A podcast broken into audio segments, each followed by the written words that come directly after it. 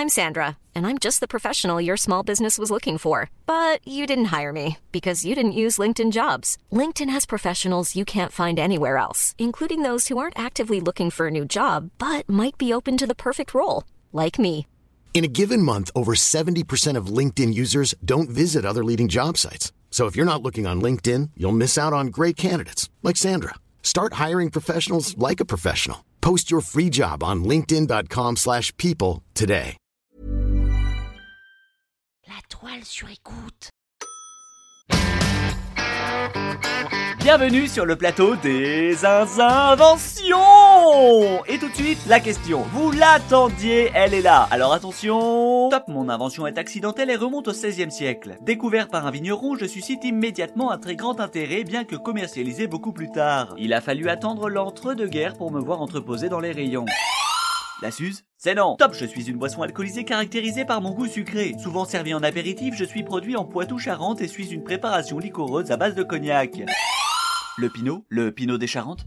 Oui, oui, oui, le Pinot des Charentes, excellent Et l'on en profite pour saluer l'ensemble des vignerons indépendants du bassin charentais qui nous écoutent.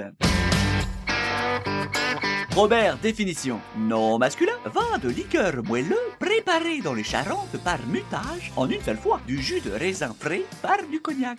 Merci Robert. Ah, le Pinot des Charentes. Le fameux duo Porto-Pinot qu'on propose à l'apéritif avant de finalement s'envoyer un grand whisky on the rocks. Et pourquoi? Parce qu'à chaque fois, le Pinot est servi dans un mini verre et que sa robe sucrée et onctueuse fait qu'il s'avale comme du petit lait. Comme c'est pas très poli de se servir, surtout quand l'initiative n'est pas lancée par l'hôte, eh bien on doit attendre en regardant les autres siroter leur whisky ou leur bière. C'est donc pour ça que je prends du whisky. Parce que déjà les verres sont plus gros, et cavaler d'un trait un whisky, c'est moins facile. À moins de vouloir cracher des flammes. Après, si vous êtes un dragon... euh, Mais voyons voir de plus près l'histoire du Pinot. Nous sommes en 1589 à Bury, charmante petite commune non loin de Cognac. Autrefois, le mou de raisin était placé en fût pour le laisser fermenter. C'est alors qu'un vigneron, salut, respectant la tradition, mit sans s'en rendre compte du mou de raisin dans un fût contenant un fond d'eau de vie de cognac.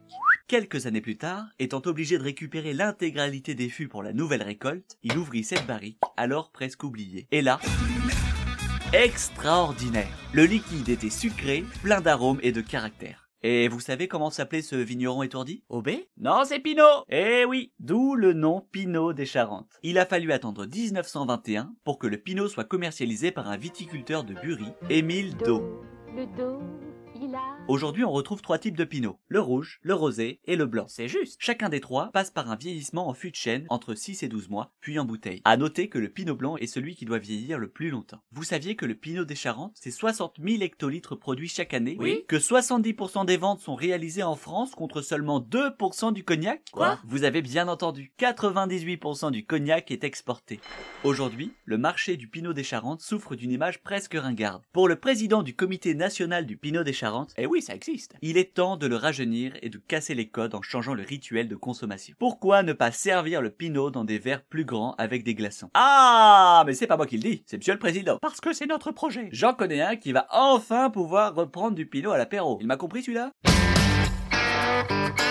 C'est bien de savoir ça, mais comment le placer dans un dîner? Mais c'est des pastéis Oui. J'adore, c'est toi qui les as fait Oui, mais j'ai aucun mérite. Tu sais, c'est la recette de ma cousine qui a des origines portugaises. Elle habite à Porto en ce moment. Oh tiens d'ailleurs, à propos de Porto, vous connaissez l'histoire du Pinot? Ah oui Et pourtant ce n'était pas facile de le placer dans une conversation Vous avez su surfer sur la bonne vague et emmener l'auditoire sur le doux chemin liquoreux du Pinot. Bravo Et petite astuce, manger un pastéis en sirotant un Pinot, c'est tout à fait explosif la prochaine fois, nous irons dîner chez Anne et François et nous parlerons d'une invention qui cible l'hygiène féminine. Alors devine, sinon, bah, rendez-vous à l'épisode prochain. La toile sur écoute. Hi, I'm Daniel, founder of Pretty Litter. Cats and cat owners deserve better than any old fashioned litter. That's why I teamed up with scientists and veterinarians to create Pretty Litter. Its innovative crystal formula has superior odor control and weighs up to 80% less than clay litter. Pretty Litter even monitors health by changing colors to help detect early signs of potential illness. It's the world's smartest kitty litter. Go to prettylitter.com and use code ACAST for 20% off your first order and a free cat toy. Terms and conditions apply. See site for details.